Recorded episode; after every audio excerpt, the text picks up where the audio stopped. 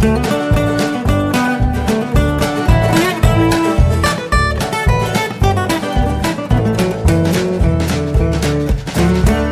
und herzlich willkommen zu einer Zwischenfolge von Jörn Schaas feinem Podcast. Es ist die Episode 224 und ich bin Jörn Schaar, ihr seid es nicht. Eigentlich hatte ich äh, ja angekündigt, dass es noch einen Moment dauern würde, bis die nächste Episode erscheinen würde, aber das hier ist wichtig. Wir müssen nämlich reden über die Urheberrechtsreform der EU-Kommission und des EU-Parlaments und des ganzen Apparats, der da dranhängt. Ähm, ihr habt es mutmaßlich in den sozialen Medien mitbekommen, dass dort gerade etwas passiert. Und zwar ähm, geht es um die Artikel 11, 12 und 13 ähm, des EU-Urheberrechts. Das sollte diese Geschichte so durchgehen, dann auch in nationales Recht umgesetzt werden muss und das wäre ziemlich blöd. Insbesondere der Artikel 13 ist schwierig, weil ähm, es dabei um Plattformen geht und die Inhalte, die Nutzer auf diese Plattformen hochladen. In erster Linie denken die EU-Politiker dabei wahrscheinlich an Facebook und YouTube und so weiter und alles, was Google macht. Aber da sind möglicherweise auch noch ein paar andere Sachen von betroffen. Ähm, denn es ist nicht so ganz klar, äh, wie eine Plattform definiert ist. Ähm, naja, und es geht im Wesentlichen darum, dass verhindert werden soll, dass urheberrechtlich geschütztes Material von Leuten, die eben nicht diese Urheber sind, irgendwo hochgeladen und verbreitet wird. Das ist an und für sich gar kein so doofer Gedanke, das gab es aber auch schon vorher. Was jetzt mit dieser Verschärfung passiert, ist, dass nicht mehr derjenige haftbar gemacht werden soll, der das Ganze hochlädt, sondern gleichzeitig auch noch die Plattform, über die das Ganze dann verbreitet werden soll. Das heißt, wenn ich ein Video nehme, das ich aus einer aus einem Film herausgerippt habe, keine Ahnung, sagen wir irgendeinen High-Film, und ich lade diese Szene bei YouTube hoch, dann muss YouTube dafür sorgen, dass es nicht weiter verbreitet wird, weil sonst sowohl ich verklagt werden kann, als auch eben YouTube. Und das kannst du auf ungefähr alle Plattformen erweitern, die dir einfallen. Und möglicherweise gilt das eben auch für irgendwelche Podcast-Hoster. Und dann? Eigentlich mache ich ja hier nichts Verbotenes. Ich, ich bin selber Urheber an dieser Stelle. Ich produziere diverse Podcasts und lade die ins Internet hoch. Und über die Lizenzen, unter denen diese Podcasts stehen, erlaube ich auch anderen mit diesem Material zu arbeiten und das zu verbreiten. Das auch wieder hochzuladen, in anderen Kontexten beispielsweise. Und das Problem an dieser ganzen Geschichte ist jetzt diese Filterregel.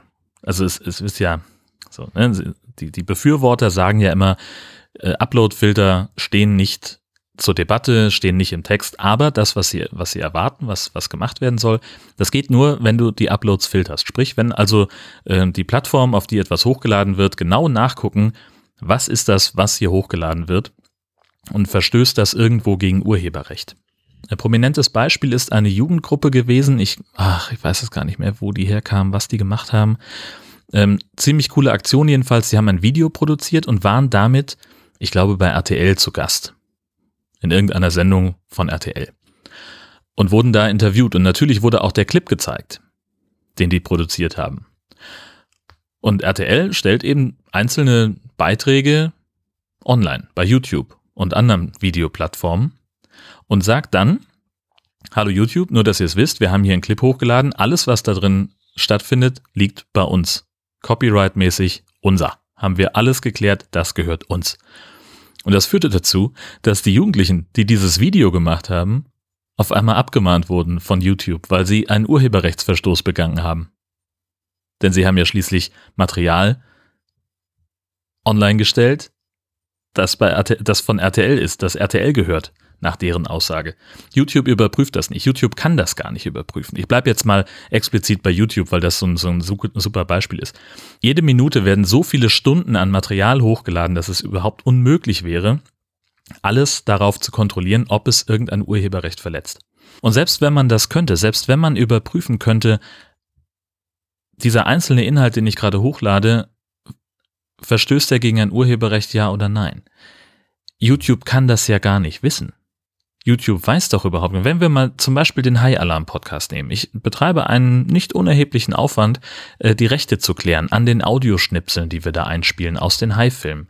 Das heißt, ich finde raus, welcher Verleih das ist, ich nehme Kontakt auf, telefoniere mit fünf Leuten, bis ich den einen Verantwortlichen gefunden habe, erkläre dem, was wir vorhaben, was ein Podcast überhaupt ist im Zweifelsfall und was wir da tun und was wir vorhaben mit diesem einen Film. Und dann sagt er meistens, ja, schicken Sie mir nochmal eine E-Mail und einen Link, damit ich mir das besser anhören kann. Und dann muss ich noch zweimal nachhaken, bis ich dann die Erlaubnis bekomme.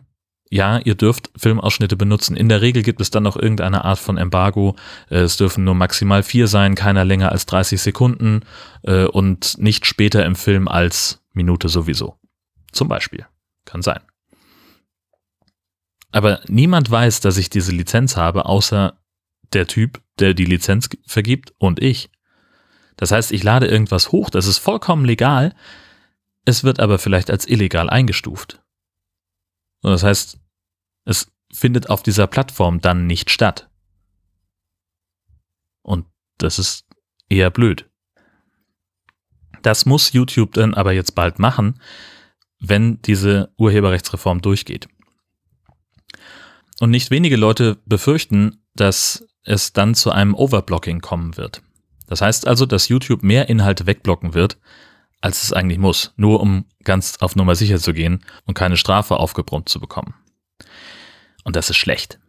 Das andere, was schlecht ist, dass nicht nur YouTube dazu verpflichtet ist, sondern alle Plattformen, auch die ganz kleinen, die man nicht so richtig auf dem Schirm hat. YouTube gehört zu Google und die spielen ja technisch und, und nutzermäßig ungefähr in einer Liga beispielsweise mit Facebook. Beide haben ein System gebaut, einen Algorithmus gebaut, ähm, mit dem man feststellen kann, ob etwas urheberrechtlich geschützt ist und ob das dein Material ist. Ob du das Urheberrecht an etwas hast. Nennt sich Content ID. Und das ist so technisch anspruchsvoll, dass es eben auch für diese beiden großen Tech-Konzerne einige Schwierigkeit bedeutet hat, das technisch umzusetzen, das zu entwickeln. Ein kleinerer Plattformanbieter wird sich das überhaupt gar nicht leisten können. Das heißt, was passieren muss, ist, wenn er dem Gesetz folgen möchte, dass er diese Technik bei Google lizenzieren muss. Oder bei Facebook, was auch immer. So, das heißt, was dann passiert ist, ich lade irgendwas hoch auf Plattform X und damit das passiert, läuft es erstmal über die Server von Google, Facebook oder wem auch immer, der gerade diesen, dieser Plattform seinen Upload-Filter zur Verfügung stellt. Und das heißt, selbst wenn ich dann meine, ich möchte meinen Content irgendwo hochladen und nichts mit irgendeinem Technologieriesen zu tun haben, läuft es trotzdem über deren Server. Das können wir nicht wollen. Das ist scheiße. Die Abstimmung dazu ist jetzt demnächst irgendwann. 23. März, ungefähr sowas. Wir sollten vorher Kontakt aufnehmen mit unseren EU-Abgeordneten, um denen klarzumachen, Leute, euer Abstimmungsverhalten wirkt sich direkt darauf aus, ob ich im Internet jemals wieder Spaß haben kann. Und das wirkt sich direkt auf mein Wahlverhalten aus. Es gibt eine ziemlich gute Seite, pledge2019.eu. Ähm, da kann man rausfinden, da kann man sehen, welcher EU-Abgeordnete sich wie positioniert hat. Und die Abgeordneten haben ja Wahlkreisbüros. Da sitzen Leute, da sitzen Mitarbeiter, mit denen man sehr gut telefonieren kann. Man sollte keine E-Mails oder Briefe schreiben, habe ich mir sagen lassen, weil äh, die Befürworter dieser Aktion, dieses, dieser Reform schon gesagt haben, das ist alles, sind alles Google-Bots. Ja, die sind von Google gesteuert. Auch die ganzen tausenden Demonstranten, äh, die dagegen auf die Straße gegangen sind gegen diese Reform. Alles, alles Bots. Und deswegen anrufen und mit den Leuten sprechen und denen deutlich machen, was das für eine Scheiße ist. In einem freundlichen Tonfall, versteht sich, völlig klar. Wir sind ja zivilisierte Menschen. Aber eben auch deutlich machen, was wir von unseren Abgeordneten erwarten. Nämlich ein Abstimmungsverhalten, das diese Reform verhindert. Das ist noch möglich. Wir können das noch schaffen. Wir müssen eben mit den Leuten sprechen und denen klar machen, dass das scheiße ist. Und dass wir vor allem darauf achten werden, wie unsere Abgeordneten wählen. Wenn es denn dazu kommt. Wie sie sich entscheiden. Denn im Mai sind Europawahlen. Das sollten wir denen auch klar machen, dass wir das wissen. Und dass wir uns möglicherweise dann anders entscheiden werden. Und dann geht's eben auch darum, auf Wahlkampfveranstaltungen mal zu fragen, wie stehen Sie denn dazu? Ist Ihnen klar, dass ich Sie dann nicht wählen werde? Und die ganzen tausend, die auf die Straße gehen, vielleicht auch nicht. Das sollten wir mit denen besprechen. Ähm, ich kann da nur zu ermuntern, mal die Nummer rauszusuchen von euren EU-Abgeordneten. Ich habe schon von einigen Leuten gehört, die genau das gemacht haben und die äh, sehr positiv darüber sprechen, weil das wohl ganz angenehme Gespräche waren. Ich werde das demnächst auch tun und ich werde dann im nächsten Podcast davon berichten. Das wollte ich euch nur ganz kurz zwischendurch erzählen. Und jetzt kann ich wieder meinen üblichen Spruch sagen. Ich weiß nicht, wann die nächste Folge erscheinen wird. es ist tatsächlich so. Ähm, ich bin jetzt relativ viel unterwegs und sehr beschäftigt. Ähm, unter anderem auch mit Freizeit haben. Dazu gehört auch ein fast dreiwöchiger Campingurlaub. Fantastisch. Oh, das, das wird spannend. Das erzähle ich noch ganz kurz, obwohl es jetzt nichts mit der Urheberrechtsreform zu tun hat. Ähm, wir fahren in den Osterferien mit dem, mit dem Wohnwagen weg und wir haben mal, wir wollen mal was völlig Neues ausprobieren. Wir lassen in der Zeit Kollegen von meiner Frau hier wohnen. Die hat sie irgendwie bei Facebook, glaube ich, gefunden in so einer Gruppe. Ähm, und das sind Leute, das ist irgendwie eine größere Familie, die können sich normalerweise wohl nicht so richtig guten Urlaub leisten. Ähm, und deswegen äh, haben wir gesagt, Mensch, ja, dann kommt doch einfach ihr hierher. Das ist hier kann man ja arbeiten, wo andere Urlaub machen und Talar mitbringen, weil dann ist hier auch Vertretung angesagt. Und das ist halt der Deal. So. Wir sind weg, die wohnen hier, passen auf das Haus auf, müssen nichts dafür bezahlen, dass sie hier wohnen und müssen da halt ein bisschen Vertretung machen. Eigentlich ein ganz geiles Konzept. Ich bin sehr gespannt, wie es funktioniert. Was das für Leute sind, die werden wir irgendwie ein paar Tage bevor wir losfahren kennenlernen.